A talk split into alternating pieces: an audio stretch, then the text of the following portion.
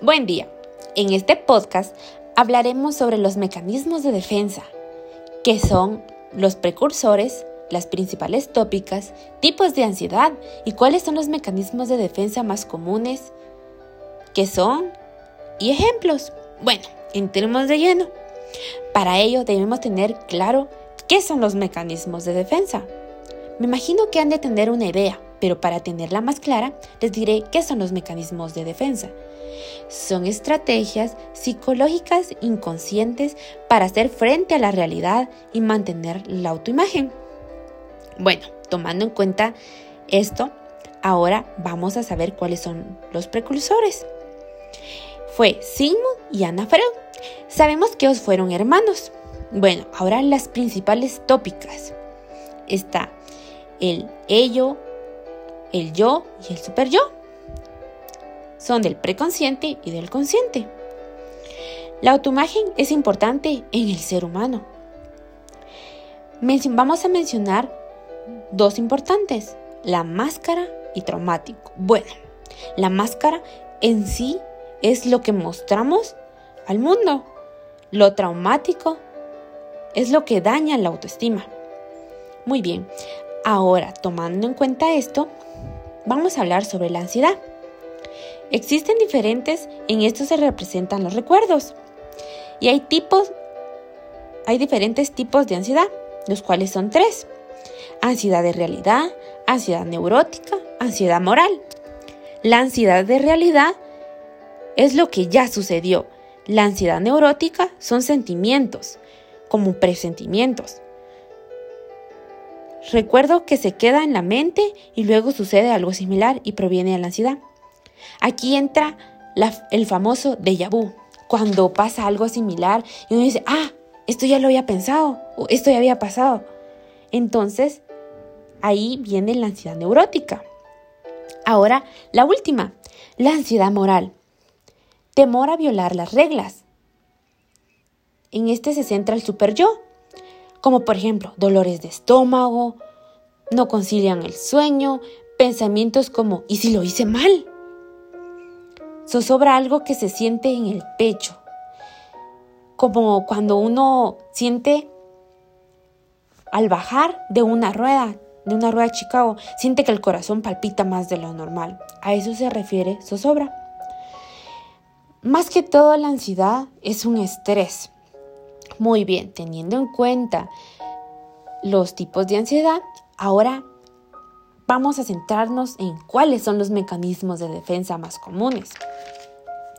Los mecanismos de defensa más comunes son disociación, bueno, ¿qué es disociación?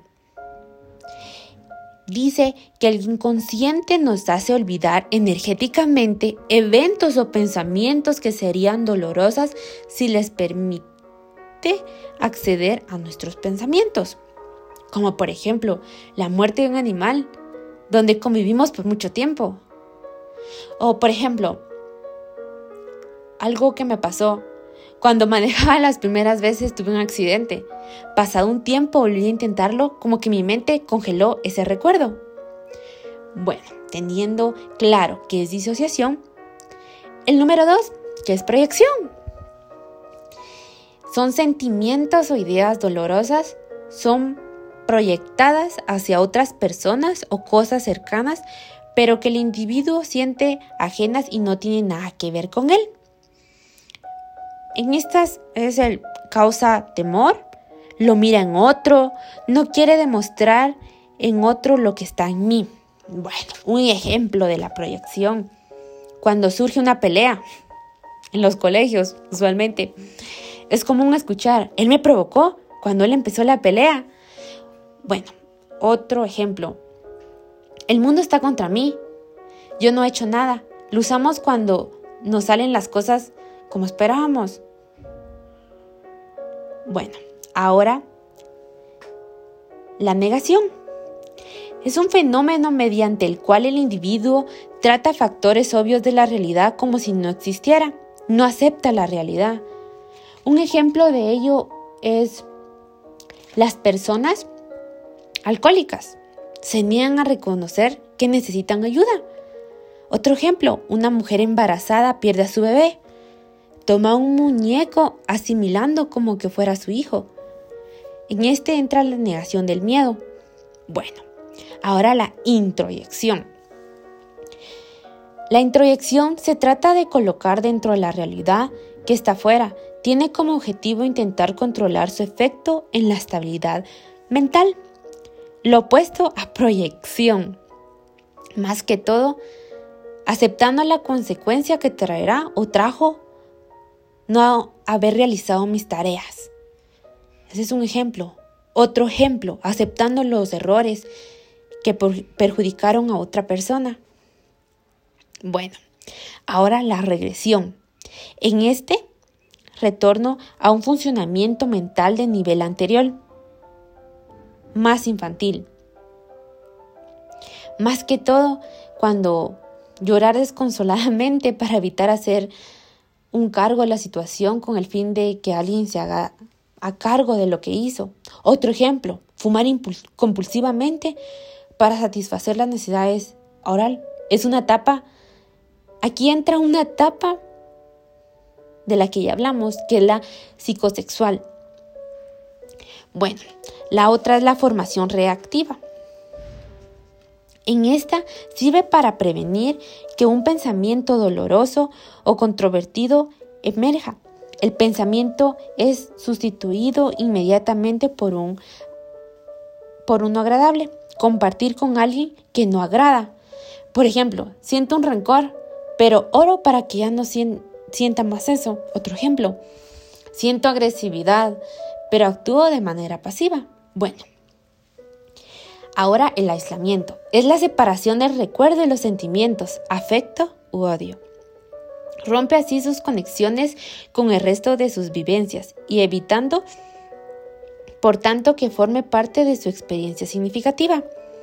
Bueno, un ejemplo es cuando personas que vencen alguna enfermedad terminal cuentan los, los sucesos en todo ese proceso.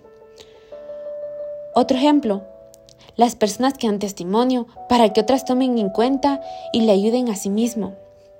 Bueno, ya nos quedan pocos. Desplazamiento.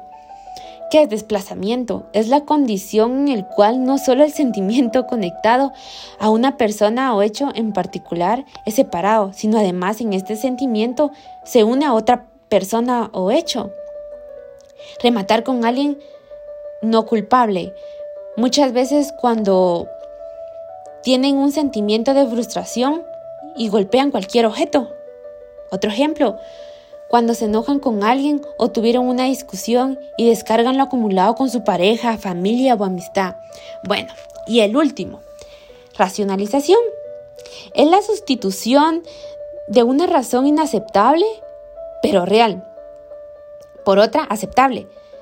Se evita la frustración mediante una mediante un razonamiento distorsionada a la realidad para justificar fracasos y perjuicios.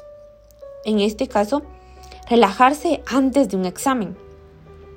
Otro ejemplo, un hombre que es rechazado por una mujer y dicen que realmente no merecía la pena porque era, ya saben. Otro ejemplo, mi fracaso es culpa del docente que no me indicó correctamente lo que debía de estudiar.